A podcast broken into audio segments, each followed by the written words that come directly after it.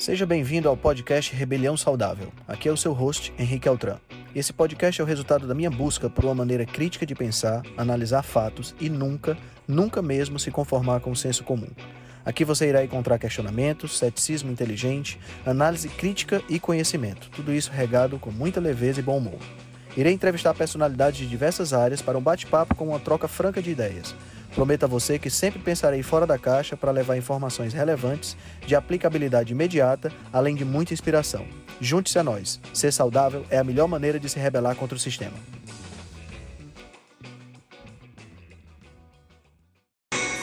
Boa noite! Sejam muito bem-vindos a mais uma Live Rebelde. Hoje nós vamos entrevistar o Alexandre Pinto Coelho, nefrologista. Vamos bater um papo sobre os mitos que envolvem o sistema excretor. Sejam todos muito bem-vindos. Vamos aguardar o Alexandre para entrar. Vamos nessa, Esther.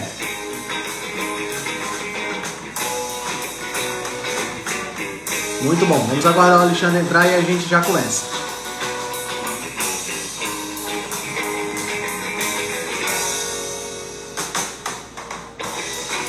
Sejam todos bem-vindos, hein? Boa noite.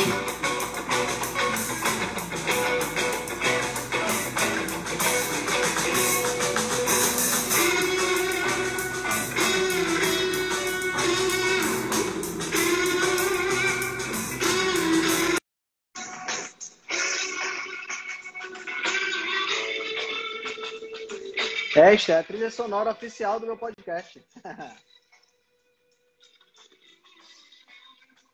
Sejam bem-vindos. Opa, Fala. doutor Alexandre. Fala, Tudo Henrique. Bom, Boa noite. Tudo Boa bem? Boa noite. Bom estar tá falando com você. Ah, igualmente. Prazer estar aqui. Prazer todo meu. Você está em Minas? Tô, tô aqui em Belo Horizonte. Ah, rapaz, o povo bom da low carb tá todo em Minas, cara. Pois é, aqui a low carb é forte, né? Não é, cara? É a, é a cidade low carb do Brasil. Impressionante. É. A gente rivaliza aí com Florianópolis e algumas outras aí, né? Rapaz, mas, mas eu vou dizer, Minas é. Como é que estão as coisas por aí, cara? Tá tudo bem? A, a, a questão do, do, do, lockdown, essas coisas, Alexandre, o pessoal pegou pesado por aí, não? É, é, estão pegando desde sexta-feira agora, né? Desde sexta. Porque os índices aí de ocupação de leito, de ventilação mecânica, de UTI, eles estão assim superiores ao pico de julho, né? Então a gente está realmente com risco iminente aí de colapso, é, a situação bem complicada, né? Entendi, entendi. É. É, aqui, também é tá? Tá, aqui, também não está muito é. diferente, não. A gente está hum. num lockdown, mas assim, nada tão restrito, né? Os supermercados ainda estão funcionando, as farmácias. É, ainda estou conseguindo ir na casa da namorada vê-la. Mas assim, a gente não tá. As praias estão fechadas, né? Os ambientes Sim. abertos estão todos fechados, shopping, tudo fechado. E assim, esperar que passe, né? Esperar que passe e que, que a gente volte a pelo menos a metade do normal que a gente tinha antes. Já tô, já tô feliz. É, a metade do normal para mim já estava muito bom. Aliás, para mim foi, foi assim, uma, é, a, a, gente tem a capacidade de se adaptar, né, como sapiens, né? É. Então é eu estava realmente numa numa vibe assim muito muito boa até essa nova segunda piora, né? Com uhum. é, é fazendo teleconsulta, é, me exercitando mais, né? É, Sim. Mantendo a alimentação de qualidade. Então assim, estava conseguindo me adaptar, vendo, senti falta, claro, de de ter um contato mais próximo com ah, os parentes mais idosos, né? Isso daí realmente foi uma sim, coisa sim. que é ruim que a gente não conseguiu contornar até a vacina. Tomara que chegue é. rápido aí para todo mundo. Né? Tomara, tomara mesmo. Cara, é. vamos então entrar no vamos nosso lá. assunto, né? Eu queria Isso que você aí. primeiro se apresentasse para o pessoal. Eu acho que o pessoal que me segue, nem todo mundo conhece você. Né? Uhum. Aliás, diga-se de passagem, vocês estão vendo uma setinha bem aqui, ó. Já clica nessa setinha e já segue aí o Alexandre porque o cara é fera da nefrologia e vale a pena você, você desfrutar do conteúdo dele. Se apresenta um pouquinho pra gente, cara. Como é que, como é que você chegou até aqui? Beleza. Pessoal, boa noite. Meu nome é Alexandre, eu sou médico aqui em Belo Horizonte, né? Formei na UFMG, depois fiz residência de clínica médica aqui no João 23 e depois fui para São Paulo, é, fiz nefrologia na Universidade Estadual Paulista, na Unesp. É, desde então, eu tenho mexido com, com nefrologia, trabalhado é, em vários é, setores que a nefrologia permite, né? desde atenção primária, fazendo medicina preventiva, ambulatório, consultório, CTI, hospital, clínica de diálise, né? Pô, então, você faz a, tudo dentro da nefrologia. É, a única coisa que eu tô, estou meio afastado assim ultimamente é transplante renal, né? Mas durante um tempo, logo depois que eu formei, eu voltei para São Paulo, fiquei mais um ano mexendo exclusivamente com transplante. Então, eu posso dizer que na nefrologia eu transitei é, em quase todas as, as oportunidades, né? E atualmente a única coisa que realmente eu não estou fazendo é transplante. Né? É a... Você está me escutando? Estou escutando bem. A, a imagem tá. deu uma travada, mas eu estou escutando bem. É, a, a sua imagem para mim travou também, mas, mas vamos lá então. Pronto, é... Voltou? Então tá. Voltou. É, e assim, a, a, minha paixão atualmente é, é, é, a consulta de prevenção. Né? É poder é, pegar um paciente que está ali com risco e ajudar esse paciente a reduzir o risco de doença renal. E caso ele já seja um paciente nefropata, tentar reduzir a progressão da doença o mais é, possível. Tá? E Entendi. isso é possível, a gente chama isso de tratamento conservador. O tratamento conservador, então, é uma, é uma maneira de você livrar o paciente de um risco de diálise ou necessidade de transplante mais a curto prazo e tentar Entendi. prorrogar isso o máximo possível. Então ele não é, não é um tratamento conservador porque ele é conservador nas medidas feitas, é conservador para conservar a, a, a, situação da pessoa, para não deixar piorar, isso. É isso? A gente pode Entendi. dizer que sim. E conservador porque ele não é invasivo, né? Certo. Então, quando a gente é, se, se, refere aos tratamentos nefrológicos, a maioria deles são tratamentos que até colocam um certo medo né, nas Sim. pessoas é, por serem invasivos, é, hemodiálise e tal.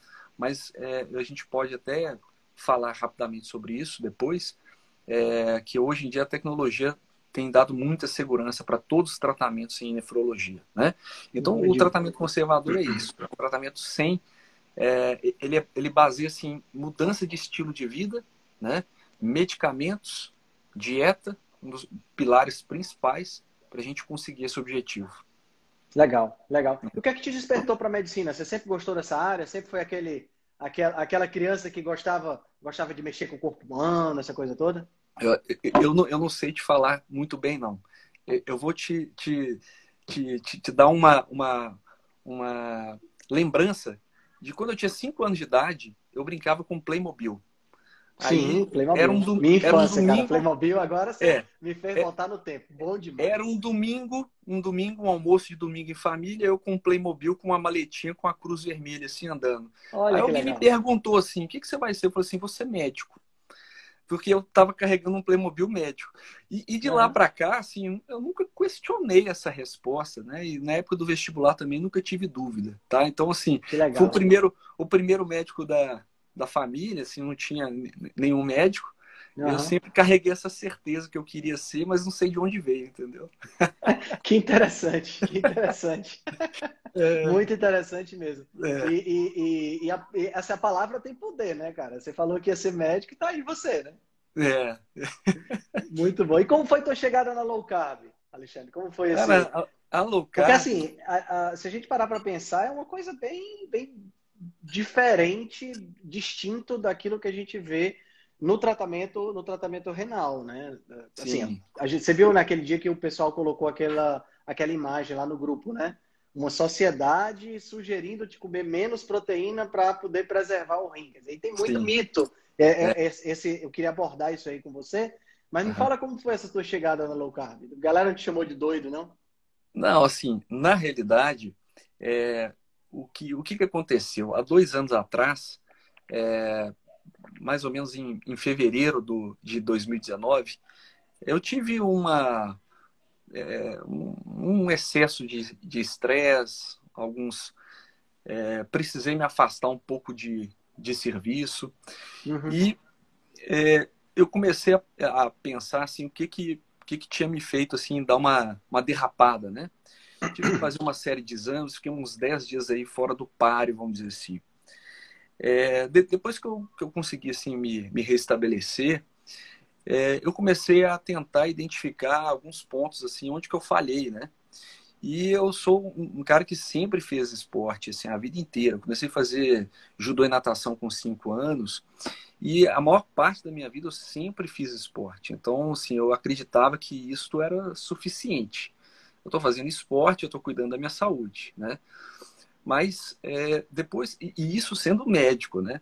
Então, quando eu tive esse, vamos assim, esse susto, né, que eu tive que interromper minhas atividades, eu comecei a parar e pensar alguns pontos. Eu comecei, um, um deles foi a questão do estresse, né, do sono, principalmente também, e a questão da alimentação, tá? É, eu fiz um post é, e, e, nesse post eu coloquei assim, é, cuide do seu rim, reduza alimentos tá, é, é, é, ultraprocessados, faça isso tal. Cuidado com excesso de proteína. Aí um colega, aí um colega me chamou a atenção. Ele virou e falou assim: acho que você está meio desatualizado. Ele, ele, mandou um direct assim e falou: você está meio desatualizado. Eu falei assim: que isso, cara? É isso, eu sou discípulo do Brenner, né? Que escreveu a Bíblia da Nefrologia. O Brenner já fala aí há décadas que proteína em excesso faz mal para o rim. Quem... Ele falou assim: não existe estudo clínico em humanos que comprove isso. Eu falei, não, não é possível. Você tá brincando, pô. Tá não, brincando. então, olha, olha o nível. A gente vai, faz a faculdade de medicina, ensina isso pra gente. Aí depois você vai para residência, aprende isso. Reforça, né? O livro de nefrologia aqui fala isso. E aí alguém tem coragem de questionar isso. Aí eu falei Entendi. assim, não, não é possível. Esse cara tá falando isso é para me zoar. Não é possível. E, e, aí eu comecei, isso foi em abril de 2019. Então, como eu estava numa vibe assim de procurar respostas, né? Eu peguei e entrei, e assim, realmente foram dois meses, de abril até mais ou menos junho, que eu li uma, mais ou menos de 80 a 90 artigos sobre sobre isso. Sobre low carb, rim. Deu uma aprofundada mesmo, né? Foi, foi uma bitolada, uma média de mais ou menos aí é, um, um e meio artigo por, por dia, mais ou menos. Tá? Fui, fui lendo. E aí a minha conclusão foi assim, cara, tive vergonha, né? Porque eu era um dos críticos a low carb, falava que, que, que low carb era era perigoso para, para os rins.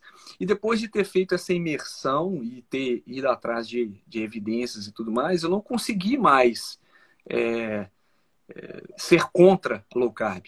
E eu comecei a ver low carb como uma forma de ajudar os meus pacientes. Né? Entendi. E quem são meus pacientes?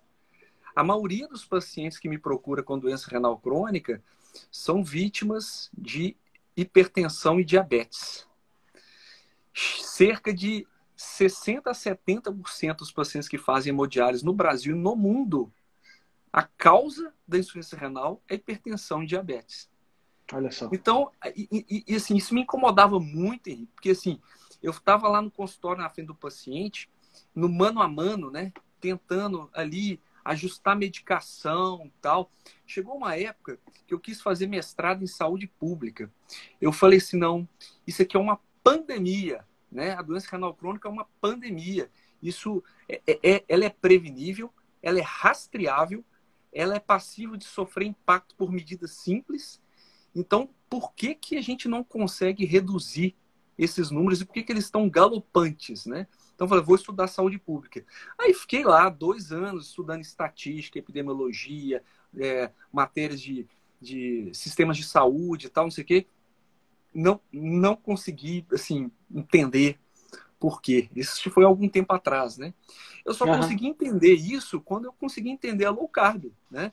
Quando eu consegui entender que a gente, se usasse low carb para tratar esses pacientes nefropatas iniciais, para tratar o paciente que não é nefropata ainda, mas tem risco, né? Porque os fatores de risco de doença renal atualmente são principalmente hipertensão, diabetes, obesidade, sedentarismo, tabagismo, infecção urinária de repetição, cálculo urinário de repetição e história familiar positiva para doença renal e idade avançada. Esses são os fatores de risco, né? Então tem alguns que você não consegue muito intervir, né? História é. familiar. Não dá para entender. Vida, né? É. Agora, se você pensa que 60% a 70% é diabetes e hipertensão, opa, pera lá, né? Tem muita coisa para ser é. feita agora, né? E, e outra coisa, veja bem, no Brasil, 140 mil pessoas fazendo diálise. 140 mil. Aí você para e pensa assim, desses 140 mil, 60% a 70% é diabetes e hipertensão. Então dá 100 mil pessoas, mais ou menos. Aí eu te pergunto, Henrique, você acha que essas pessoas não usavam sua insulina, não usavam sua metformina, não usavam seu losartano, não usavam. Ou será claro que elas que usavam? usavam? Claro que e usavam. Se, e se usavam, por que, que progrediram? Né? É porque a maioria desse tratamento, o tratamento de sintoma, ele é hipertrofiado. A gente não vai na raiz do, do, do, do problema na maioria das vezes. A gente Exato. vai tratar sintoma. Ah, vamos usar aqui uma estatina para o seu ah, colesterol ficar bom. Vamos usar um remédio de pressão para a sua pressão ficar na faixa. Ah, vamos usar um monte de hipoglicemia antioral aqui para a sua hemoglobina glicada ficar boa. Você sabe como é que eu chamo isso? A, a minha analogia é você ah. ver um leite derramando assim na panela, aí você vai lá e sopra a espuma, a espuma baixa a ebulição continua, né? Mas perfeito, você, não deixa, perfeito. você não deixa o leite derramar por causa de uma, de uma medida paliativa ali em cima, né? Então é mais ou menos isso. Perfeito, perfeito. Você teve algum tipo de resultado, Alexandre, na, na quando você começou a low carb? Você estava com excesso de peso, alguma coisa desse tipo? Não, não, não. Eu realmente eu, eu, eu, eu, eu bati o pino assim em termos de estresse, né? Dei uhum. umas, umas somatizadas, assim, fiquei bem, bem mal mesmo. E aí, é, quando eu, eu, eu, parei, foi bom, porque eu dei uma descansada na cabeça e logo eu já entrei nessa assim de, de alimentar. Eu cortei, eu, eu tomava refrigerante ocasionalmente, eu tinha uma dieta ocidental padrão, né? Certo. Um monte de farinha, um monte de coisa. Então, quando eu, quando eu tirei isso, é, a disposição minha foi, sim, fantástica, né? Nível de energia, é, capacidade de, de executar atividade física, né? Eu tinha uma sinusite e rinite, assim, mensal, ou no, máximo a cada dois meses eu, eu tinha que tomar antibiótico, essas Nossa. coisas de, de, de, dessas ites aí todas, né? Eu te falo que tem dois anos que eu não sei o que é isso, né? Meu HDL nunca subiu, apesar da minha prática esportiva. Sempre foi 40. Hoje ele é 90. Na, na risca, né? Hoje ele é risca. é 90, entendeu? Olha só. É, é 90. A testosterona era 415, 450, 400. Hoje ela é 900, né? Então, assim, né, é, quando eu comecei... E aí eu fiz alguns ciclos aí, né? Assim, transitei um pouquinho na carnívora. Aí depois eu, eu não fiquei 100% carnívoro, né? Mas uhum. eu tenho uma uma, um, uma, um respeito muito grande por, por essa escolha para algumas pessoas e até indico para alguns pacientes, né? Mas é, eu te falo o seguinte, a mudança em mim foi muito impactante, a ponto de eu não ter né, dúvida em indicar e tal.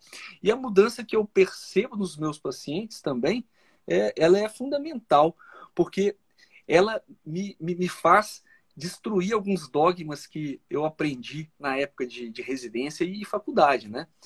É, um dos dogmas que a gente aprendeu, Henrique, eu não sei se é, foi de que paciente diabético é um paciente fadado a ter uma doença crônica que cada ano que passa ele vai ganhar mais um remédio, é, os exames é. vão piorar à medida que passa. Isso não é verdade, né?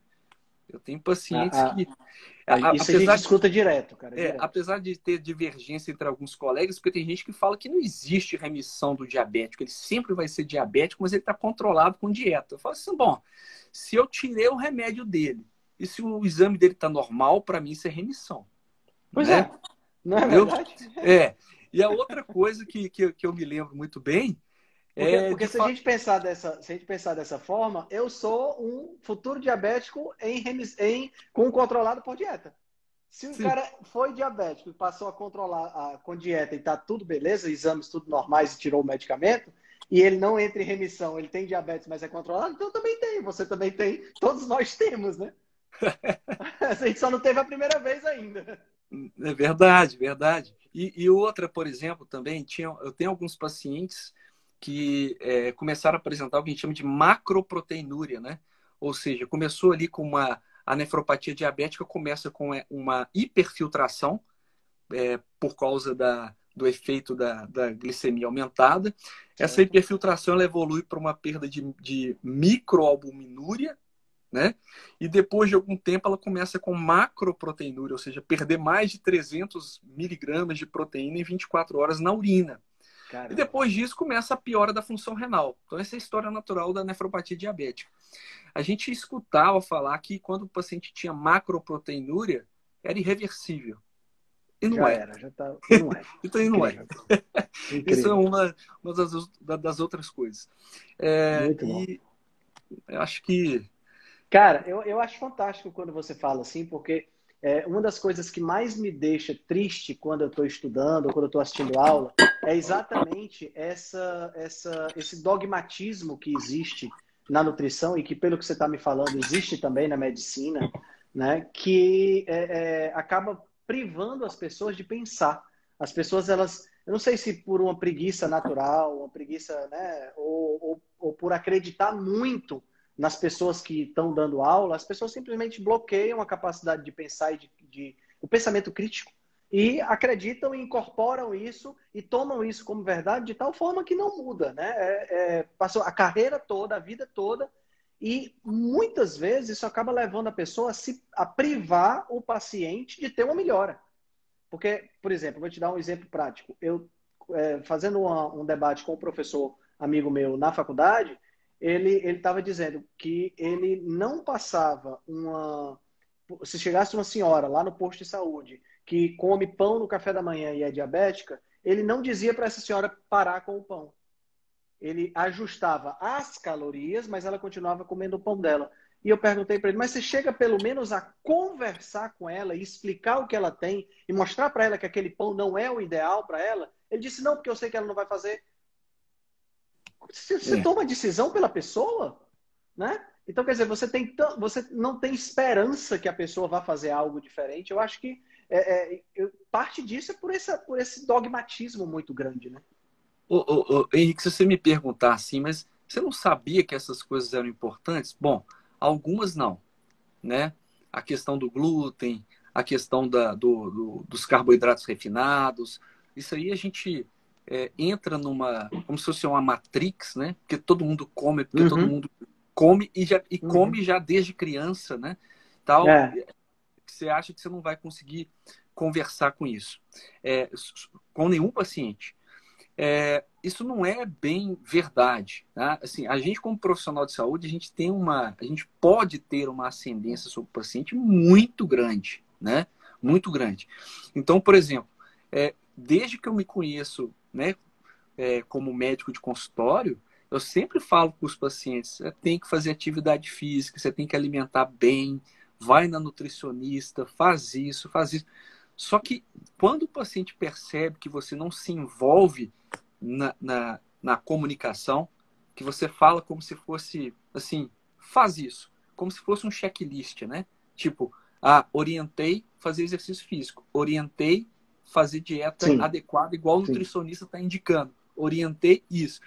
O paciente não valoriza aquilo ali como uma, uma, orientação que ele deve seguir, por mais difícil que seja, né? Então, é, eu tenho pacientes hoje que voltam no meu consultório depois de uma conversa, depois de uma conversa, 10 quilos mais magro, 20 quilos mais magro, tem um paciente com lupus que me procurou agora na semana passada, ele tinha uma, uma, uma prescrição dietética de uma nutricionista que eu não conheço. Eu simplesmente falei para ele que era muito importante ele seguir aquilo ali, independente, eu nem vi a prescrição. Eu falei assim: olha, se você já foi na nutricionista, bota em prática. E, e esse cidadão, esse paciente, ele conseguiu perder 20 quilos. Entendeu? Então, assim, é uma coisa que. É, por que, que ele não conseguiu antes? Talvez ele não percebeu a importância, né? Ou, ou ele, ele não viu o envolvimento da pessoa que estava conversando com ele sobre a importância. Eu falei com ele assim: olha, ele já está no estágio mais avançado de ciência renal, estágio 4, né? O estágio 5 é quando a gente Caramba. costuma fazer hemodiálise. E, e, ele perguntou assim: eu vou conseguir sair da hemodiálise? Eu falei assim: olha, eu não sei se você vai conseguir sair da hemodiálise, mas se você tiver alguma chance de sair ou de prolongar o máximo possível para frente essa hemodiálise, é emagrecendo. É, na, na, realidade, eu, eu, não gosto de falar emagrecendo, eu gosto de falar assim, é mudando seu estilo de vida. E eu falo para o paciente que emagrecer vai ser consequência, tá? É, é, com certeza vai ser, vai, vai ser consequência. E aquela dieta que a nutricionista te passou, aquela ali vai te fazer muito bem. Aí eu consigo sensibilizar o paciente, né? Entendi, entendi. É, essa, eu acho que essa conversa é a parte mais importante, porque é quando você estabelece o contato com o paciente, você estabelece a empatia né? E, e, muitas vezes a pessoa não, não, não dá a devida atenção, trata o paciente como se fosse um número, como se fosse só mais uma pessoa, como se fosse só uma consulta que está sendo pago. E não é assim. Né? Quem é. faz, quem faz a, a, a quem faz é, faculdade, quem, quem se torna um profissional da área de saúde porque ama a profissão, porque gosta de ajudar pessoas, é, é, é muito diferente do que aquela pessoa que fez porque é a profissão que dá dinheiro, né? É, é acho que isso é uma, é uma coisa muito, é, é uma, uma mudança muito grande de paradigma e assim até para o próprio cliente mesmo, até para aquela pessoa que está lá na sua frente, porque ela percebe claramente que você está querendo ajudar, né? Eu acho que isso é fundamental. Cara, deixa eu te perguntar uma coisa. Vamos falar um pouquinho então do sistema excretor, né? Porque Vamos. todo mundo acha que sistema excretor é só para urinar, pronto, não serve para mais nada. Né? Uhum. Mas a gente sabe que o sistema excretor, os nossos rins, o sistema excretor de uma maneira geral, é fundamental. Mexe até com funcionamento cardíaco, volume de sangue, a gente é um negócio assim. Né? Então, eu acho que vale a pena você falar assim do básico. O que é que o sistema, quais são as funções do sistema excretor e quais são as principais patologias que existem nesse sistema? Tá. Bom, é, o, o sistema excretor é, basicamente, né, igual você falou aí, ele tem essa função de jogar para fora o lixo do metabolismo, tá, é, do nosso corpo, decorrente aí da dieta, das medicações, das toxinas que a gente ingere ao longo do dia, tá? Uhum. É, além dessa da excreção dessas toxinas desse desse metabolismo, é, o, o sistema excretor também coloca para fora o excesso de líquido que a gente ingere, né? Para manter o equilíbrio. É, o sistema excretor certo. também é responsável por manter a pressão arterial controlada, apesar dos diversos estímulos que a gente tem ao longo do dia. Né? Então, estímulo alimentar, estímulo de exercício, de temperatura, estímulo é, emocional, de estresse.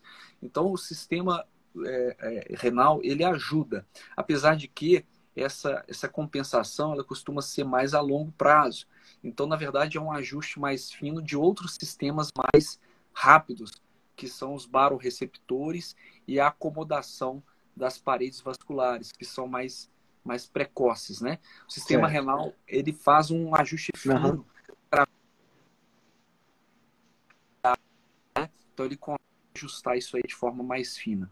Outra função importante do sistema excretor é produzir hormônios, né?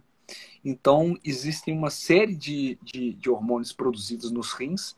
Você citar dois mais importantes, que ele ajuda a fazer a conversão da vitamina D na forma ativa, que é o calcitriol, muito importante aí no, no metabolismo é, para falar pouco aí só do sistema osteomuscular, mas a vitamina D é, é super importante em vários outros sistemas, é, imunológico, cardiovascular, é, neurológico, né?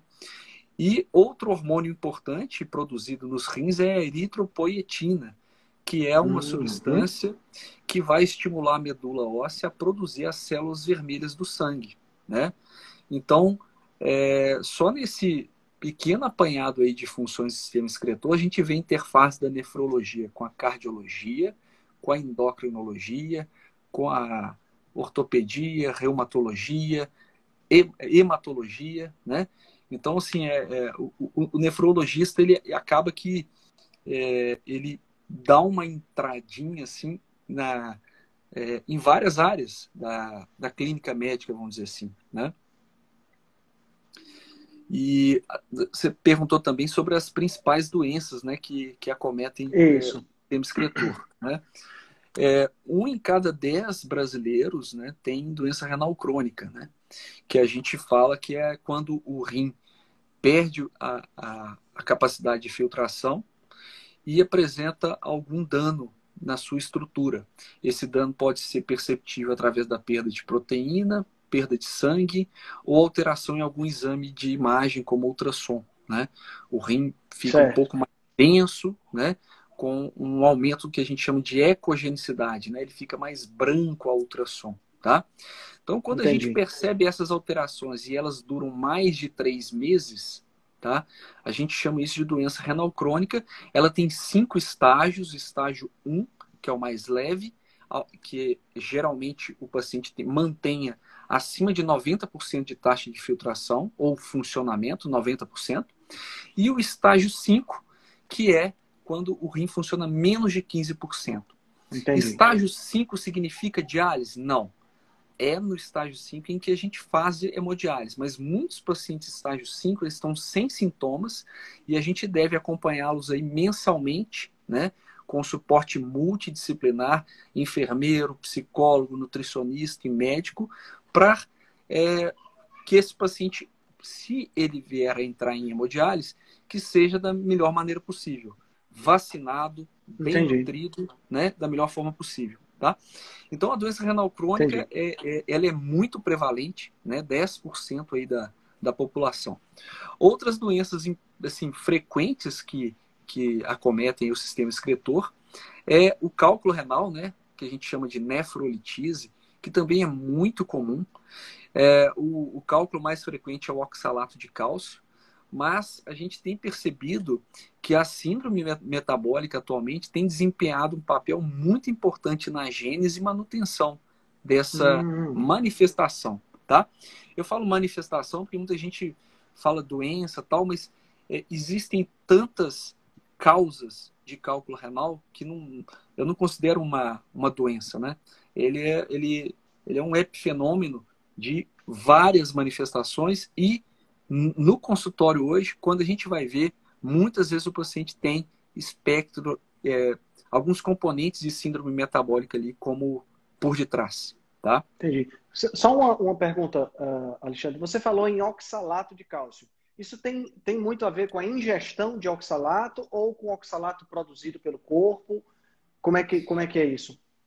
O, o, isso tem a ver com o oxalato é, ingerido, né? Certo, certo. Mas e, existem pessoas que, se, se, a pessoa tem cálculo de oxalato de cálcio, ela merece uma redução na, na, na ingesta, orientada pelo nutricionista. Certo tá? Certo. É, existem certo. algumas pessoas que são mais sensíveis ao oxalato, uhum. tá?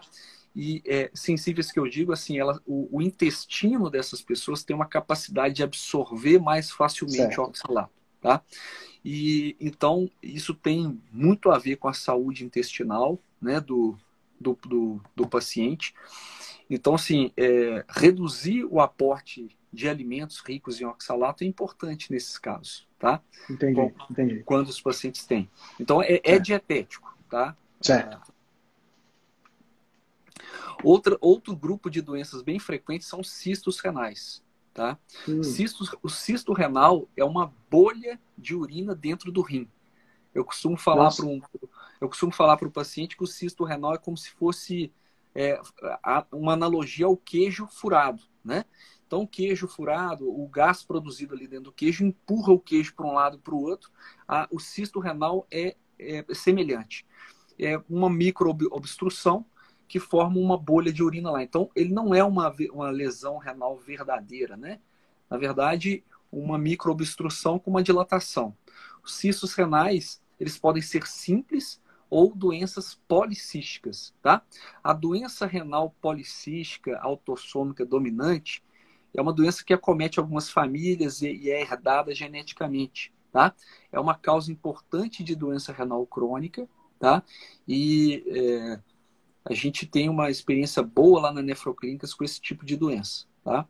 É, os cistos renais simples, eles merecem ser acompanhados porque, em alguns casos, eles podem sofrer é, maligna, malignização, ou seja, é, eles podem sofrer é, um espessamento, uma calcificação, é, septações, que são subdivisões internas, né?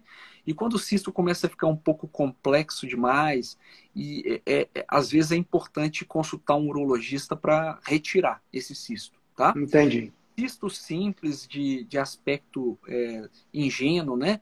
Que é bem, bem fininho, com conteúdo líquido homogêneo, a gente mantém e vai é, acompanhando, tá?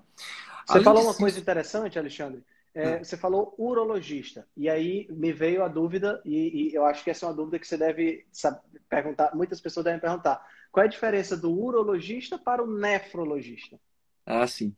Bom, o urologista é o, o médico dos rins e das vias urinárias que é capaz de realizar cirurgias e procedimentos invasivos né, né dos rins, tá?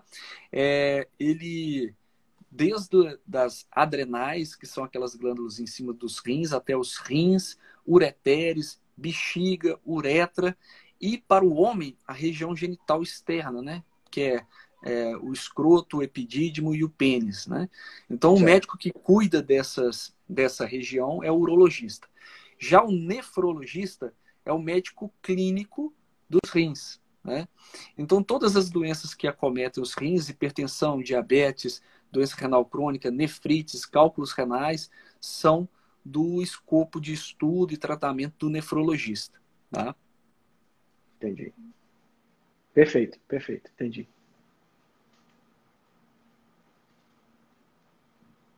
A tua imagem travou aqui para mim agora.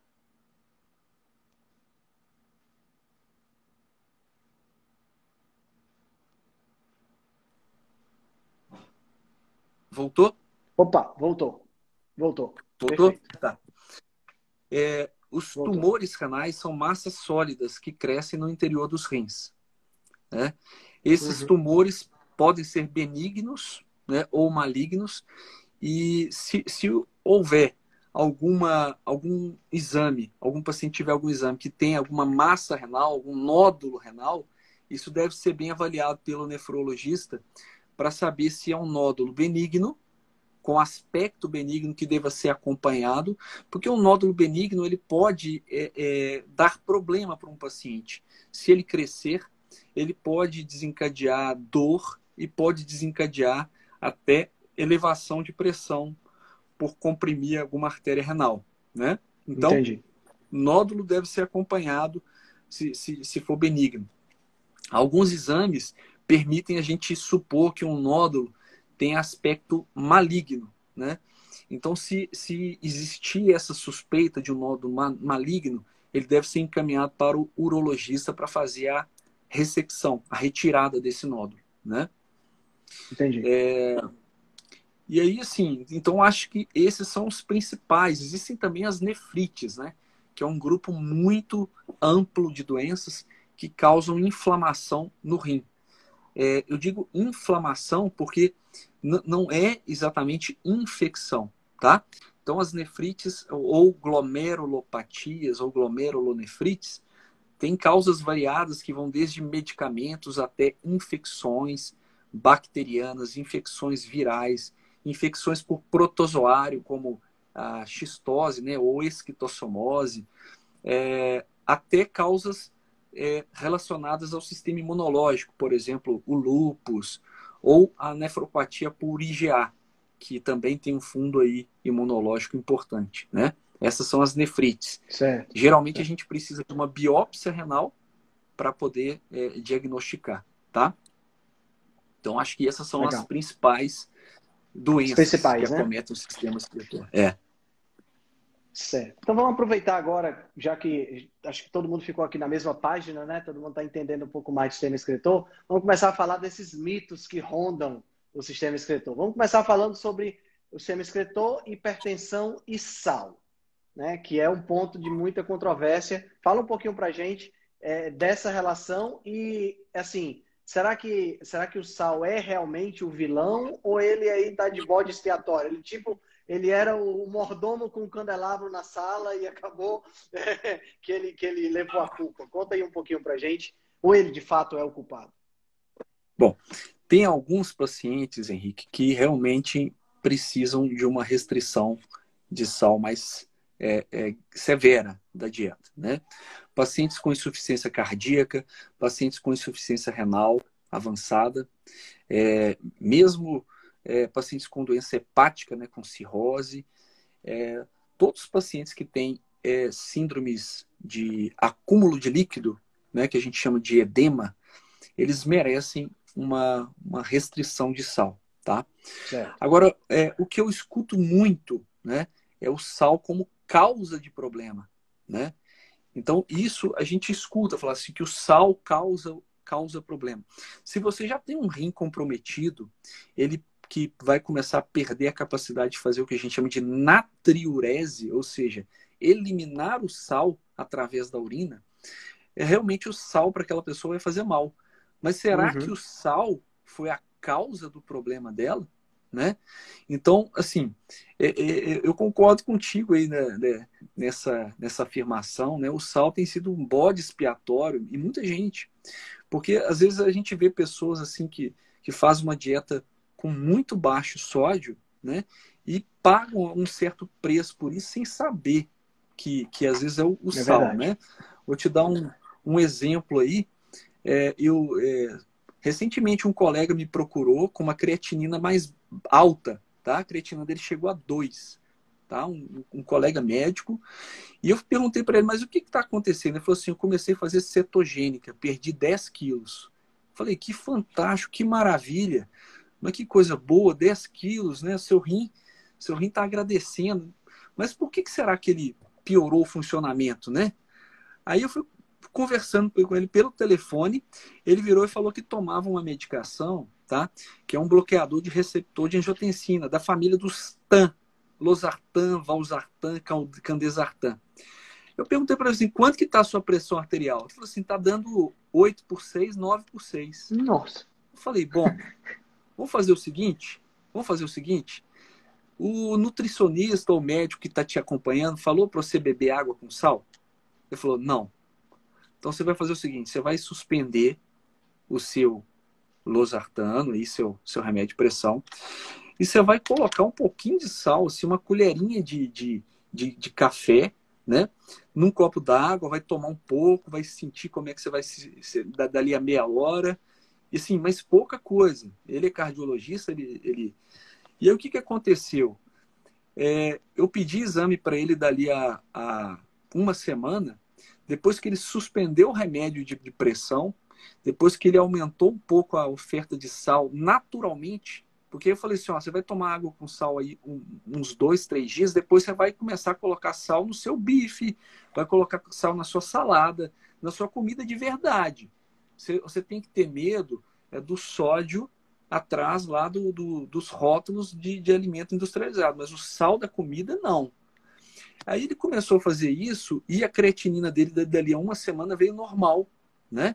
Aí eu expliquei para ele, falei assim, olha, você, você desidratou porque você não tinha sal para reter água no seu corpo, porque o que nos hidrata não é a água, é o sódio, né?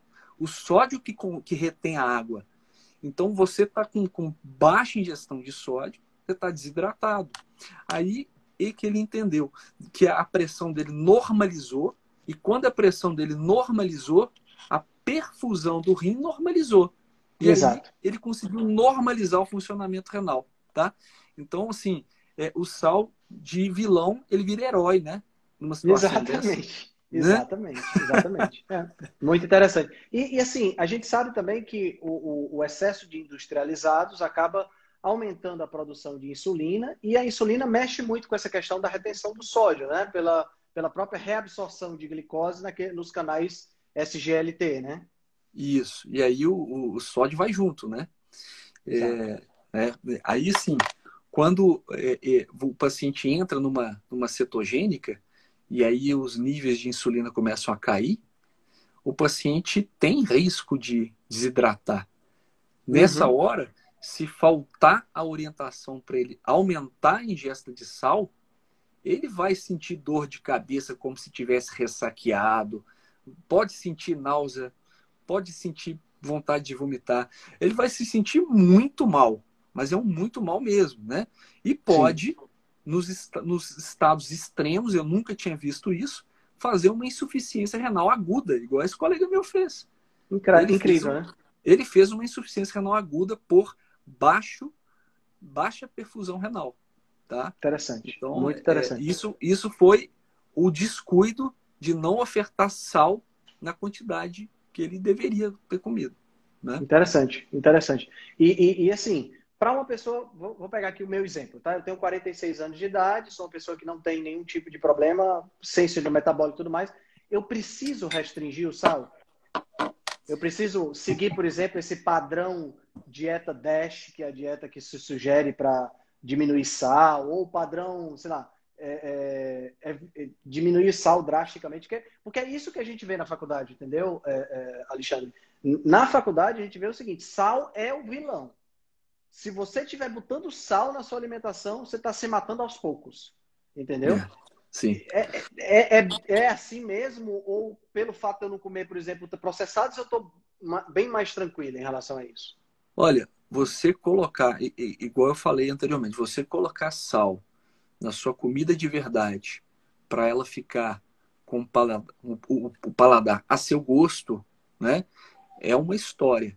Comer a quantidade de sódio da Coca Diet, do, de todas as bolachas e biscoitos e uhum. pão francês e tal, é outra história, né? Então, assim, não vejo nenhum mal, tá? Em adicionar sal na comida de verdade. Isso daí só, há, só haveria uma restrição né, para as pessoas que já estão doentes dessas condições em que o sódio, é, o, o, organismo tem uma dificuldade em excretar sódio. Né? Entendi. O rim doente ele tem essa dificuldade. Então, certo. esses pacientes deveriam restringir sim. Tá? Mas aí já é o paciente que está doente. Ele está não ficou doente. doente por conta do sal. Exatamente. Né? Certíssimo. É, é, certíssimo. É, é, é, parecido com você virar e, e falar que um, um paciente é, que o exercício físico a gente sabe que faz bem, né? Mas um uhum. paciente com duas pontes safena, com insuficiência cardíaca, com, com dispneia ao repouso, você mandar ele correr, o exercício não vai fazer bem para ele.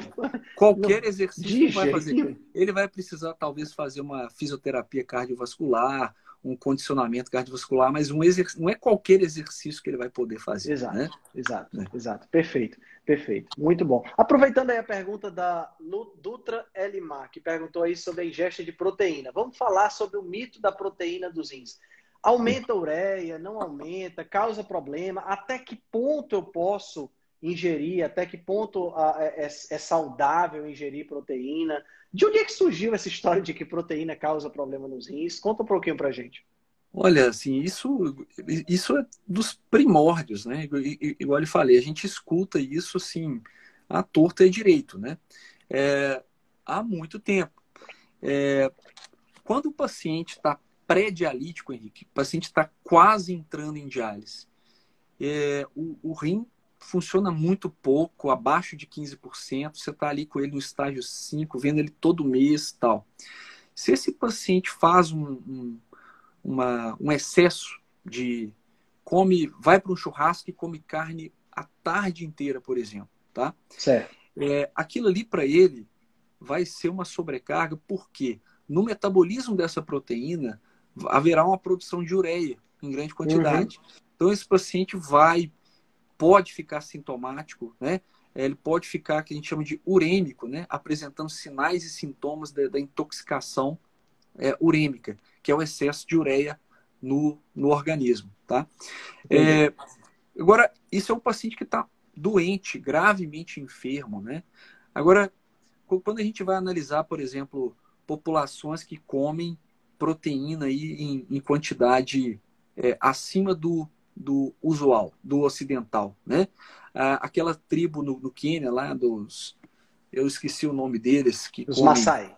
Maasai. Eles comem carne de vaca, leite de vaca e bebem sangue de vaca, né? Oh, então, essa, é, essa é a dieta padrão deles, não é isso? Uhum.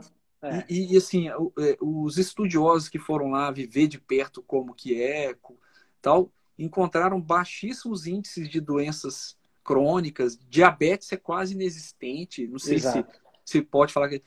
Então, assim, é, culpar também a carne pelo que a falta da carne faz é complicado, né? Porque quando a gente pensa em adoecimento renal para mim, eu tenho na, na minha cabeça que a falta de proteína é muito mais culpada por doença renal do que o excesso de proteína. Uhum. Porque quando eu pego ali uma lista de pacientes hipertensos e diabéticos, para mim é muito mais provável que eles tinham uma dieta com baixa ingestão proteica, um excesso de carboidrato, do que muita proteína, né? Então vamos pensar em pessoas normais, tá? Vamos pensar normais, vamos pensar pessoas assim que não são enfermas, fisiculturistas, certo. né? Fisiculturistas que têm uma ingestão proteica aí muito acima da média, né? Bem elevada, verdade. É. E o meu consultório não está cheio de, de fisiculturista, não. Para te falar bem a verdade, assim, eu não tenho nenhum paciente fisiculturista. Então, assim, são pessoas que conseguem ingerir uma quantidade muito grande de proteína comparado com a média nacional, média é, mundial, e eles não têm uma. uma é, é, eu não conheço pacientes fazendo hemodiálise assim, que são fisiculturistas, entendeu? Não tem, eles não, não, não chegam. Então, assim, claro que pode ser um viés de observação, né? Porque, ah, muitos, a gente sabe que, infelizmente, os pacientes renais, eles, a maioria morre no meio do caminho antes de fazer hemodiálise. Eles morrem Entendi. de doença cardiovascular, tá? É, a, a, maioria não chega em hemodiálise, tá? Mas a gente falar que um alimento ancestral, né? Um, um, um alimento que às vezes é, ele tem uma, uma carga de ingestão muito grande em algumas populações que são sabidamente muito saudáveis, tipo os Inuits lá do, do, do Alasca do, e, do, do, do, Ártico, os, os Maasai e várias outras. A gente falar que proteína faz mal para o rim, não, não tem. E aí, quando a gente vai ver algumas evidências, né? O próprio CADIGO, que é o, o, a nossa referência em, em, guideline de orientação, a gente é, percebe que alguns, alguns é, pacientes que têm uma restrição muito grande de proteína, né, é, eles progridem mais rápido a doença renal. Então, se você tem um paciente em estágio 4 e você, é, você joga ele lá em 0,6 gramas de proteína por quilo, é, um grupo com 0,8 a, a, a 1 ou 1,2 progride menos do que o, o, grupo com muita restrição. Então, uhum. é, a gente.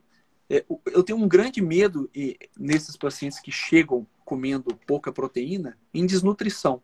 E a gente Sim. sabe que esses pacientes eles vão progredir mais rapidamente a, a função renal. Então, o paciente que é gravemente enfermo do ponto de vista renal, a gente tem que garantir que ele não exagere na cota, mas também que ele não seja contaminado por esse medo irracional de comer proteína, tá? Entendi. Tem paciente meu que chega lá e fala assim: meu médico falou que eu não posso comer carne vermelha. Meu médico falou que eu não posso comer carne, né? Aí eu falo, não, eu desconstruo isso totalmente. Eu falo assim, não, você pode comer, tá? Mas a gente vai ter que adequar. Não vai poder ser como antes, tá? Mas a gente, né, fazendo um controle aqui e, e assim, é, o paciente fica muito melhor. Às vezes, para ele comer uma carne vermelha ali é um prazer, uma coisa assim, ele volta a comer e, e assim, agradece absurdamente. Não pode comer carne vermelha? É cruel. o que, que a carne vermelha tem a ver com, com rim? É verdade. Assim, nada, né? Agora, a quantidade geral de proteína, sim, deve ser adequada para um paciente que tenha um quadro mais grave, pensando na, na sintomatologia, na ureia, sim. né? Sim. Não na piora do funcionamento renal. Certo. Eu vi, eu vi recentemente, até terminei de ler agora e produzi um post para o Instagram, acho que amanhã ou depois eu posto, é, um estudo epidemiológico, mas mostrando uma coisa muito interessante, que quanto maior a ingestão de proteína, menor o risco de doença renal crônica. Em pessoas normais, entendeu? Eles pegaram uma coorte bem grande é. e viram que quem estava comendo mais proteína adoecia menos dos rins. Né? Quer dizer, até a epidemiologia mostra, né? Não, não a epidemiologia, a, o feeling pessoal, né? a sua percepção de, de assistência em consultório, né? Então, assim, não, essa, essa ideia, ela já tem sido desconstruída devagar, aí a gente tem que ter um certo cuidado, porque quando você chega para o senso comum, né? O senso comum é proteína faz mal para o rim, né? Esse isso, é o senso comum. Isso, isso. Então, para você desconstruir isso, tem que ter muito cuidado. Um dia um paciente me procurou, Henrique, porque ele viu lá que ácido úrico tem a ver com rim. O ácido úrico dele super aumentado.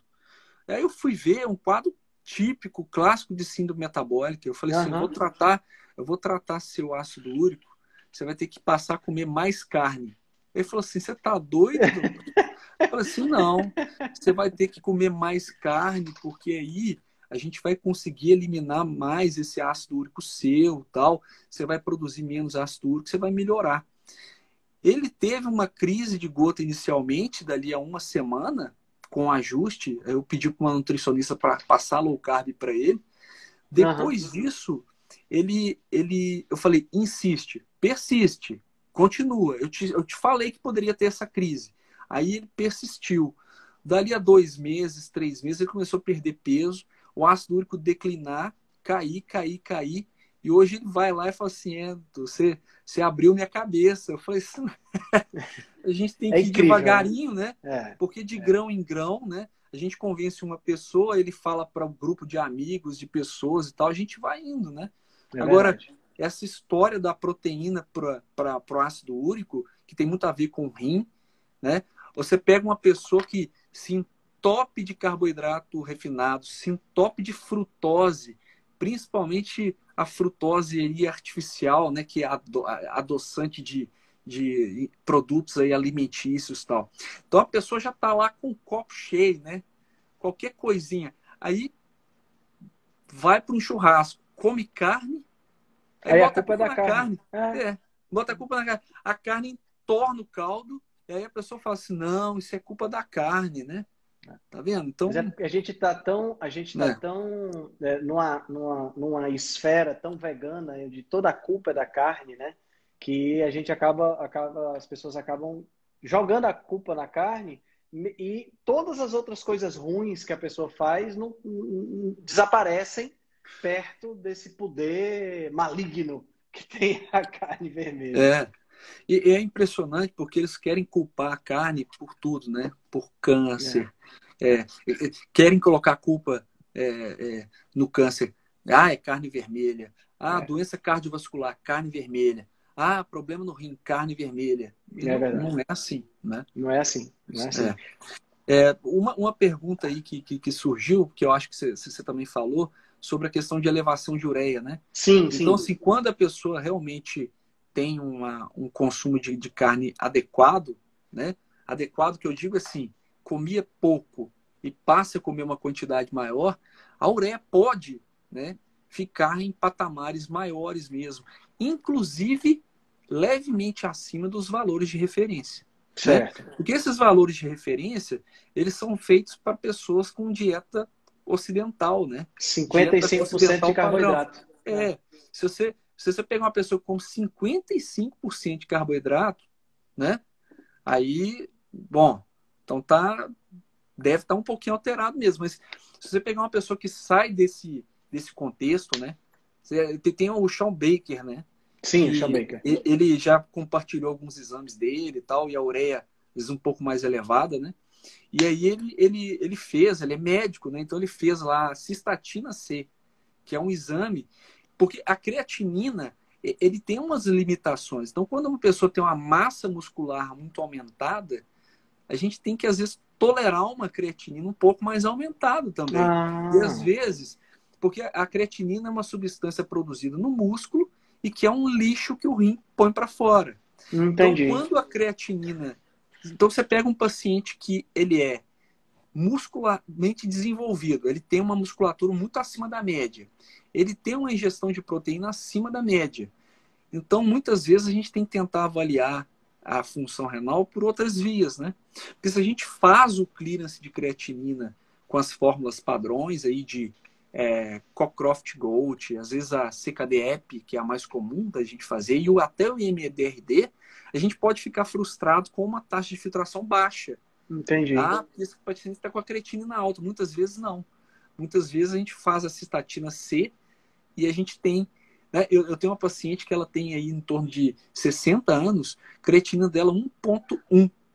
E aí, preocupada, a ginecologista mandou procurar nefrologista tal. Aí eu fui ver a paciente, ba assim, baixinha, mas toda, assim, tem uma musculatura invejável para uma, uma senhora de 60 e poucos anos. Ela é muito forte, muito forte. Fiz a citatina C dela, dentro da faixa de normalidade, ela ficou super feliz, né? Então, assim, isso tem que ser avaliado com muito cuidado, né? Porque às vezes a gente pode é, olhar um resultado, um valor laboratorial, por isso que os exames têm que ter lá assim, ó, esse resultado só deve, deve ser adequadamente avaliado pelo seu médico, né? Exato. Porque exato. às vezes você olha ali e surta, entra em parafuso, ah, tá fora da faixa de referência, tal, não, não tem que ter cuidado, né? É verdade. Uh, Alexandre, e essa questão de é, dieta alcalina, água alcalina? Porque a gente sabe que o sistema excretor ele também trabalha nessa, nessa questão do pH sanguíneo, né? do nível de acidez Sim. e alcalinidade do, do sangue. Então, é, é, verdade que tem uma dieta alcalina, que, que, eu, que se eu tomar água alcalina é interessante para o meu corpo, eu, eu sobrecarrego menos os rins? Como é que é essa história? Olha, existem pessoas, né, alguns, até alguns estudos, né, que tenha, é, que estudam essa carga ácida renal, né? Do ponto de vista prático, eu vejo muito pouca utilidade nisso, tá, Henrique? Assim, uhum. Porque os rins, eles, eles exercem um, um, efeito tampão muito, muito importante, né? Então, se a pessoa, vamos pensar assim, pega lá e começa a comer dieta alcalina, dita alcalina, né? A possibilidade dela ter alguma variação no pH do sangue dela é mínima, nula, né? Então, assim, o, os rins eles têm a capacidade de ir equilibrando isso. E uma eu, eu acabei esquecendo de falar, se me perdoa, uma das importantes funções do rim é manter o pH, né? Exato. Então ele consegue manter aí o, o, o equilíbrio ácido básico é, em perfeito equilíbrio através dos sistemas tampões, né? Então a gente, é, eu não, não vejo relevância, né, em falar que vai beber água alcalina, em que vai comer comida mais alcalina, porque é, no, no, frigir dos ovos, o pH sanguíneo vai continuar o mesmo, tá? Do, do mesmo jeito. Não sei qual que é a sua impressão é, sobre isso, mas assim, do ponto de vista prático nosso, não tem assim. Não tem alteração, né? Não, não. Eu, eu, acho que, eu acho que você pode até ter uma alteração no pH da urina. Ah, sim. Mas o pH sim. sanguíneo não. Mas você tem não, alteração o... no pH da urina exatamente porque o teu sangue está ficando constante, né? Isso, do, do, do, pH da urina, sim. E, inclusive, isso do pH da urina, do ponto de vista é, teórico, né? E, e, a, gente, a gente sabe o seguinte, que o pH mais ácido, ele facilita alguns problemas renais, né? Então, por exemplo, o pH mais ácido, ele facilita a precipitação de cristal de ácido úrico. Né? Hum. Então, se o paciente tem uma, uma, um excesso de eliminação de ácido úrico, né, ele vai ter a, a maior risco de ter cálculo renal por ácido úrico. Né? Mas aí é aquela coisa. É, o que causou o cálculo foi, foi o que acidificou a urina? Ou foi o que aumentou o ácido úrico, né? Exato. Entendeu? Exato. Então, assim, as pessoas tentam, sempre tentam colocar a culpa é, no, no, no, num estágio errado do problema. O problema, para mim, está anterior, né? À acidificação de urina. Porque realmente, se você for parar para pensar, uma dieta com mais proteína, ela vai ser uma dieta com uma carga ácida maior mesmo, né? Mas uhum. qual é o uhum. impacto disso para uma pessoa saudável? Para Nem. Entendeu? Exato, exato. É. No entanto, se a gente for, for pensar no impacto do açúcar e do carboidrato, o impacto é muito maior na ah, saúde sim. renal. É. Né? Por, que, por, que, que, o, por que, que o diabético tem uma tendência a desenvolver nefropatias?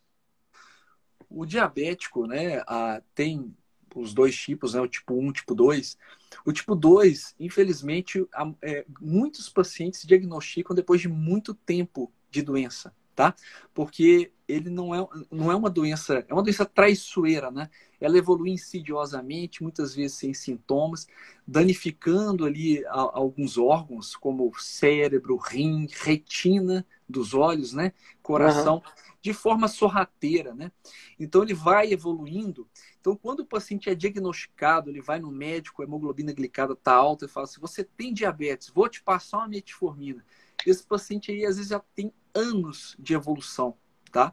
Então, muitas vezes, esse paciente já tem uma lesão de órgão-alvo, já tem uma perda de proteína na urina, já tem uma, uma alteração visual com queda da, da acuidade visual, né? E, às vezes, outras manifestações de risco cardiovascular aumentado, tá? É, já o diabético tipo 1, quando ele é diagnosticado, normalmente orienta-se a partir de 5 anos do diagnóstico é, o paciente ser submetido a esse rastreio, né? É, tanto por oftalmologista quanto pela microalbuminúria, para detectar lesão renal, tá? O diabetes, é, ele danifica o rim é, por várias, várias vias, são, assim, incontáveis, né? Então, a, o processo, bem, de forma bem prática, né? Você começa a fazer uma hiperfiltração, que é um aumento da pressão sobre as microestruturas filtrantes dos rins, que são os glomérulos, que são os pequenos filtrozinhos dentro de cada rim. Então você aumenta a tensão nessa, nessa região, que elas ficam levemente desprotegidas e começam a receber essa carga pressórica dos rins. Tá? Isso começa a fazer o que a gente chama de esclerose, que é uma certa fibrose, uma cicatrização desses pequenos filtros. Tá? Entendi. Depois de de algum tempo, você começa a ter ruptura de algumas de algum desses filtros. E essas pequenas rupturas deixam passar pequenas quantidades de proteína, que aí é a microalbuminúria. E as grandes rupturas depois de algum tempo são rupturas que produzem aquela a, a perda maior, que é a macroproteinúria, né? Que que vai dar a urina espumosa, aquele certo. colarinho de chope no vaso sanitário, né? Que uhum. é aquela quantidade de proteína aumentada na, na, na urina. Entendi. Ao longo desse processo, o rim ele começa a sofrer deposição de substâncias, é, produtos avançados de glicação, substância amiloide, e ele vai tendo a arquitetura totalmente subvertida, tá? E ao longo do tempo, o rim começa a ficar todo nodular. Ah, esses glomérulos eles começam a perder a arquitetura e eles começam a ter o, o, o, o rim normal substituído por material depositado, por fibrose e tudo mais. Né? Então, essa, esse é o mecanismo pelo qual o diabetes lesa o rim. Por isso que o controle glicêmico, em alguns casos, inclusive, ele é capaz de reverter alterações de diabetes. Né? O primeiro artigo que eu lembro que publicou isso foi um, um do New England, de um paciente transplantado que ele transplantou pâncreas-rim. E aí, com a normalização da, da, dos níveis de, de insulina e glicose dele, após o transplante de pâncreas, a lesão renal do rim antigo dele foi revertida. Né? Olha só. Reverteu muito. Então, assim, com a normalização da, da, da glicemia e da, e da insulina, tá? Então, assim, a, é, isso aí é, é, é, é, é como que o diabetes evolui. Eu não acredito Entendi. que o tratamento. A gente tem algumas promessas aí de medicamentosas importantes, né? Que são esses inibidores da SGLT2, que é a dapagliflozina, canagliflozina, é. que são medicações aí que prometem ajudar muito no manejo de pacientes diabetes com doença renal, reduzindo a progressão da doença e reduzindo também os, as, os eventos cardiovasculares desses pacientes, né? Sim. Mas, é, mas é, é uma medicação eu acho que o, o que o estilo de vida faz não, não se compara, né? Acho que dedicação é, para mim é complementar. Exato. E assim, né, cara, a gente tá, a gente tem uma população jovem hoje, né, sei lá, nossa idade, estou me considerando jovem aqui, mas a galera de 20, de 25 anos que se esse pessoal tivesse cuidando nesse momento, o risco de desenvolver qualquer tipo de doença dessa é velhice, né? Não é, não é, não é, não é anterior. O cara não vai estar com problema com 60 anos de idade. Ele vai desenvolver problema com 80. né? É. Não vai é. por conta justamente por conta desses bons hábitos, né? Eu acho é, que o grande lance é esse. Existe um, um termo que chama compressão da morbidade, né?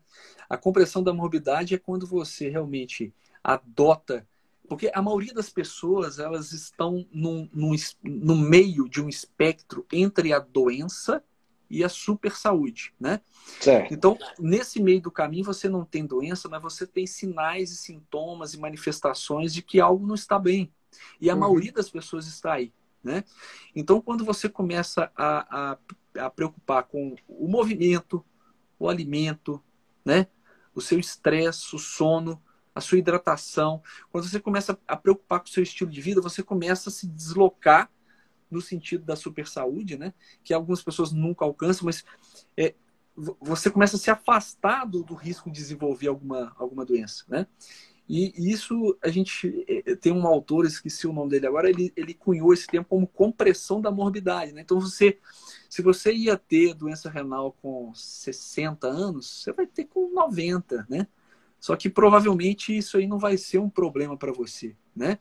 É. Você vai ter câncer de próstata com 50 e poucos anos, é, você vai ter com 90, né? Então, inclusive, câncer de próstata é uma coisa que o diagnóstico pós-mortem, né? Pessoas que morrem de outras causas, eles fazem biópsia da próstata, mas muitas pessoas têm um câncer lá que é. nunca, ia, nunca ia dar problema, né? Exato. Então, é, é, é, eu acho que é, é, o estilo de vida é muito importante por isso. Eu, existe um conceito que o nosso rim envelhece, né? Então, há, há, pessoas que falam que depois dos 40 anos a gente perde 1% de funcionamento dos rins por ano, tá? Quando um diabético está é, descontrolado e hipertenso também, essa perda pode chegar a 12%. 12? 12% por Caramba! Ano. Então, você consegue... Se você pegasse uma pessoa que está com a hipertensa, com a hemoglobina glicada lá no talo, ele da função renal, daí a função do tratamento conservador que eu te falei. Sim, sim. Tá? Entendi.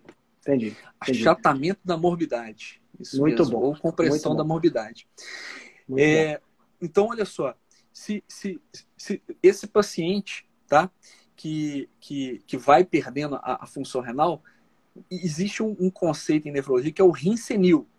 Então, o rim perde o funcionamento tal eu comecei a ver, Henrique, pacientes no meu consultório nonagenários, octogenários com função renal normal.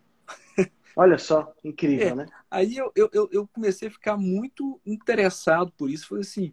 Aí eu fui, eu fui vasculhar um pouco isso e eu vi, por exemplo, um desses pacientes que é, me procurou lá com medo de ter algum problema renal. Eu falei assim: você não tem problema renal nenhum, né? Pelo contrário, você está me causando aqui um, um mal-estar, porque eu achava que todo mundo da, na sua idade já tinha que ter um acometimento renal e o seu rim funciona 100%, entendeu? Aí me tirou da zona de conforto, né? Porque eu, eu falei assim, por quê? Aí eu fui investigar. O cara faz atividade física todos os dias desde moleque, né? Não, não toma refrigerante, não toma um monte de, de porcariada ali. Ele, ele tem um, um estilo de vida totalmente saudável. Eu falei, não, que inveja. Eu, se eu pudesse chegar aos 80, 90 verdade, anos. Verdade, Sabe? Assim, então, é, é isso. Assim, tem, é, são poucos os casos. E, e, ele, assim, massa muscular boa, sabe? Assim, uhum. então, é, não é a totalidade. É mais uma daquelas coisas que a gente, é, de, depois de um tempo, né? Aqueles dogmas, né? É, tem, que são, cai na é terra, né? Não é todo mundo que perde o funcionamento do rim igual Exato. de 1% por, a depois dos 40 não. Tem algumas pessoas que conseguem preservar, né? Exato, exato. Cara, fantástico, fantástico. Eu não quero, eu quero ser respeitoso com o teu tempo, já são 10 horas, a gente começa a conversar aqui, a gente nem vê o tempo passar, né? Já são 10 horas, eu achei, cara, você explicou muita coisa, foi muito, muito bom.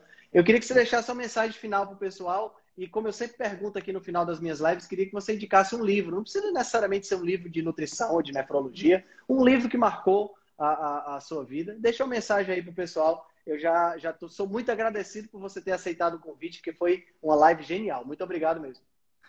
Pessoal, é o seguinte, a mensagem que eu quero passar é o seguinte: nunca é tarde para o despertar, tá? Eu fui despertar aos 41 anos, né?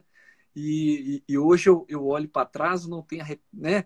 Eu, eu, eu acho que quanto antes você se despertar para como cuidar melhor da sua saúde, melhor. Nunca é tarde. A pessoa pode falar assim: ah, eu já tenho tal doença, eu já tenho, não adianta mais fazer nada. Sempre há um benefício de se despertar. E preocupar com a, o exercício físico, a construção de músculos, que vão ser investimentos importantes aí para a sua velhice, né? A alimentação, comida de verdade, tá? Independente de, como você resolva fazer isso, é, tentar seguir a orientação de um bom nutricionista, tá aí o, o Henrique aí para que em breve tá, né? Em breve, em breve, em breve. Em breve, em breve. É, o controle do estresse, tá? Dormir bem. Você se, é, é, é a gente não não não sabe assim o, o, o, impacto que uma noite mal dormida pode causar, tá? Se, se você aceita que você tem que controlar seu sono, tem que dormir bem, tem que ser caxias com relação ao sono, isso vai fazer um impacto assim, gigantesco na sua vida. Tá? E a outra coisa que, como nefrologista, eu não posso deixar de falar é da hidratação. Sim. A maioria das pessoas é hipoidratada. É, acha que bebe água o suficiente. Mas quando vai no consultório do nefrologista, a gente consegue ver que não. Né? A maioria é hipoidratada. Então, a gente tem uma vida muito agitada, a gente faz live, a gente trabalha em consultório, a gente estuda, a gente cuida de, da família, a gente faz, a gente inibe o reflexo da sede o tempo inteiro. Somos animais racionais, a gente consegue é, é, focar em uma coisa e inibir uma necessidade orgânica básica, beber hum. água. Então, quando a gente faz isso, né, a gente não bebe o tanto que a gente precisa. Então, é, adotar hábitos de beber mesmo sem sede pode ajudar, tá? Certo. Então, é, são essas quatro coisas, né? São, são dicas que eu dou, tá? Cuidar da, do exercício, da alimentação, do pensamento, do sono, né? Do estresse e da hidratação. Um livro Perfeito. que eu li, Henrique, que eu gostei muito, é... na verdade são, são dois livros, mas o, o autor é aquele Leonard Midlove. Não sei se você já leu algum livro dele. É... Não, não conheço. Não, é o Subliminar sub, subliminar, tá? É, ele fala o efeito do inconsciente na vida das pessoas. Como que o inconsciente hum. pode é, alterar e às vezes mudar até o, o, o, o, rumo da vida das pessoas. Ele tem uma pegada muito daquele livro também, o Rápido e Devagar. Sim, esse é Na verdade, ele fala muito bem aí da, da questão de que todas as pessoas têm um mecanismo de resposta rápida a uma coisa e um mecanismo de resposta mais demorada, né? E que a gente deve tentar é, se observar perante uma situação e ver se você não está utilizando o método de resposta rápida, que é mais irracional, né? E o método de resposta mais devagar, que é mais, mais emotivo. Então, acho que é, é, é, é, isso que eu, que eu, que eu tinha para dizer. Cara, eu, fantástico. É, é um livro muito, muito bacana que eu recomendo. Esse autor, ele foi aluno do Stephen Hawking, aquele oh, físico britânico, né? Muito legal. Então é um cara legal. assim, ele é um físico também e todos os livros dele são, são bacanas. Tem o, o, o Caminhar do Bêbado também, que é, é muito legal. Repete, repete para mim o, o nome dele, do autor. É Leonard. É, o nome dele é quase impronunciável. Eu vou escrever aqui é Mlodinov. Ah, tá certo, já acabei de ver aqui. Leonardo Mlodinov. É. Eu gostei, gostei. Ele tem o, o andar do bêbado, tem subliminar, subliminar, tem elástico também. É, esse elástico eu não li ainda não. Mas muito o, bom. O, o caminhar do bêbado, esses dois eu recomendo. São muito bons. Show. Show. Esses aqui já vão entrar na minha lista, na minha lista perpétua de livros para ler, porque eu, meu sonho era ter tempo de ler tudo. ah, meu Deus, difícil demais. Beleza. Meu amigo, meu amigo Alexandre, muito obrigado pela sua participação aqui comigo. Eu sei que você tem uma vida super atarefada, seu esposo já já abre essa porta, volte para cá, você tá... então, eu quero agradecer a você, agradecer a sua esposa por ter liberado você e uhum. principalmente agradecer por todo esse conhecimento compartilhado. Eu acho que vai ajudar, ajudou muita gente, né? Como eu sempre faço, eu vou colocar a live no IGTV, uhum. vai lá para o YouTube, vai lá para o podcast. acho que as pessoas podem escutar, isso vai significar uh, muita informação para todo mundo. Muito, muito obrigado. Foi realmente um prazer grande estar aqui com você. Prazer foi todo meu. Muito obrigado mesmo, tá bom? Valeu demais. Uma boa noite. Um. Até mais. Boa tchau, noite. tchau. tchau. Se você gosta do nosso trabalho, deixe um review 5 estrelas no aplicativo que você usa para escutar o podcast. Você pode deixar um review 5 estrelas e pode também deixar lá o seu elogio, a sua sugestão ou a sua crítica. É muito importante que você faça isso porque você vai ajudar a Rebelião Saudável a chegar a um número maior de pessoas. Você também pode dar suporte ao nosso trabalho, né, todo o nosso investimento de tempo, nos apoiando via Patreon. Assim a gente pode continuar a oferecer o melhor conteúdo de qualidade, sem anúncio e de forma totalmente gratuita. O link para o nosso Patreon você vai encontrar no show notes. Se você ainda não fez o download do nosso e-book Cozinha Ancestral, que eu escrevi com a chefe Gabriela Carvalho, você pode fazer o download, o download é gratuito e você vai encontrar também o link lá na show notes. Além disso, você pode nos acompanhar pelo Instagram, no arroba Henrique Altran, ou no nosso canal no Telegram. Lá pelo Telegram a gente consegue colocar para você artigos, é, PDFs, imagens, fazer enquetes e fazer um trabalho bem mais aprofundado do que nós fazemos no Instagram. Então você pode acessar o nosso grupo no Telegram com o link que está na show notes, ou então você procura lá por Rebelião Saudável. Nós temos também um canal no YouTube e um canal no IGTV, onde todos os vídeos das lives e os vídeos dos podcasts são gravados e você pode assistir na, no conforto da sua casa. Eu agradeço demais a atenção de vocês e espero que a gente se encontre no próximo podcast.